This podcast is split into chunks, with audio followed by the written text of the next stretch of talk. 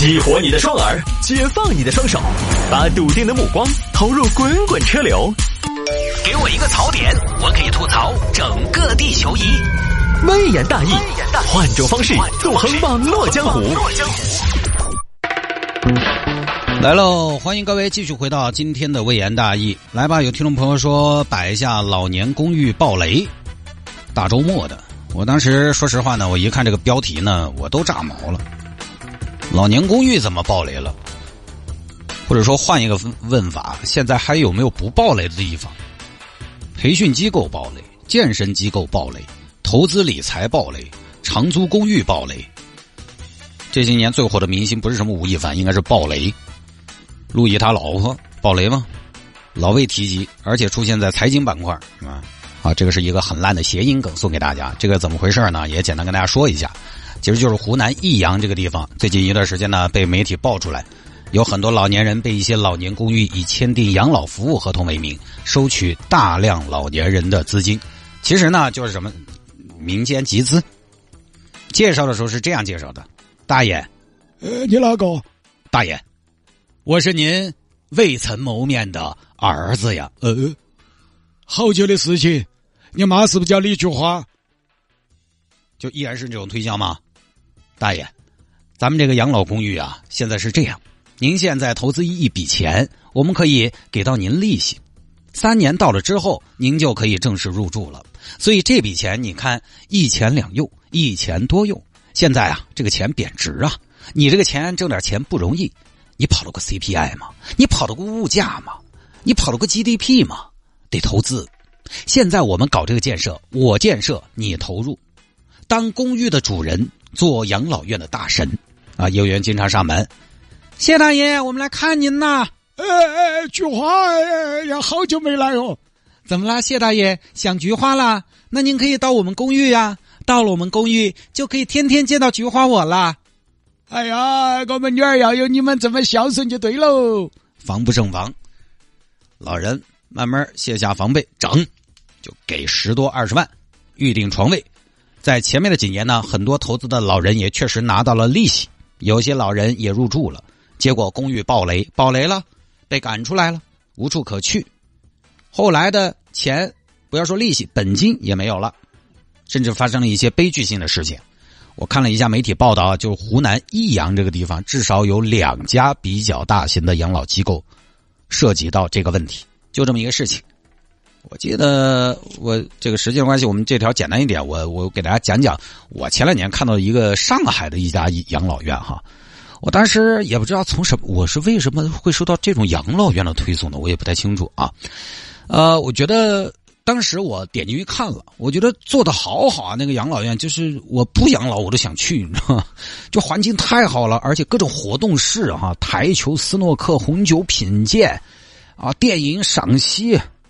门球、高尔夫，呃，高尔夫倒是我乱说的，就是我也不知道，就为什么我要去看上海的养老院，反正就通过各种渠道看到了吧。我去看，就做的挺好，里面感觉都是高端老头老太，啊，都是什么英国贵族这种啊，上海船王这种身份的。我说，要是我以后能住上这种养老院，应该也挺好。我后来就关心了一下价格，我一看一个月多少钱呢？万把块钱。我当时一想呢，等到我退休的时候，可能万把块钱也不是那么，它至少不像现在的一万块钱嘛。我就觉得其实吧，就那个条件来看哈，不算特别贵。我说，哎呀，这个一万块钱我也不是完全不能接受。我在退休之前多买卖点饺子，应该是不是也可以消费？但是我一看他收费，实际上还算是不夸张。但是他有个前提，你要存押金进去，存好多呢？三百万。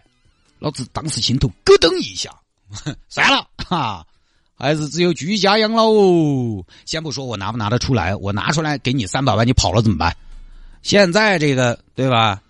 这这个有的社会风气哈，有的是可能，呃，确实经营不善，但有的时候甚至可能有人因为这这个环境而打起了这样的主意，他的目标就是卷款跑路。现在这个环境，个人和公司之间，你想我，我就在想，我为什么要给你三百万的押金呢？而你现在这个环境，个人和公司之间，我反倒觉得应该给押金的是公司，公司跑路感觉比人跑路要要容易啊！谢大爷给你一千押金，我们保证我们不跑路。再说了，我给你三百万押金干嘛呢？我押是押什么？我押押大还是押小？就是这种投入的机构，它确实不能满足于只靠收费来赚钱，收押金正常。但是很明显，这种巨额的押金，他肯定收了之后不会躺在那儿不用。肯定不会按国家的规定由商业银行进行第三方的资金存管。确实，国家政策是允许养老机构通过预付费会员卡进行营销，但是要求的是预付费要有监管，在银行进行第三方的资金存管。但是三百万给到你，你老打老实的放到银行去存起。你有了三百万，你不搞点刺激了？投资赚了也就不说了，大公司也就不说了。现在其实有很多大的企业，它也在搞这种模式。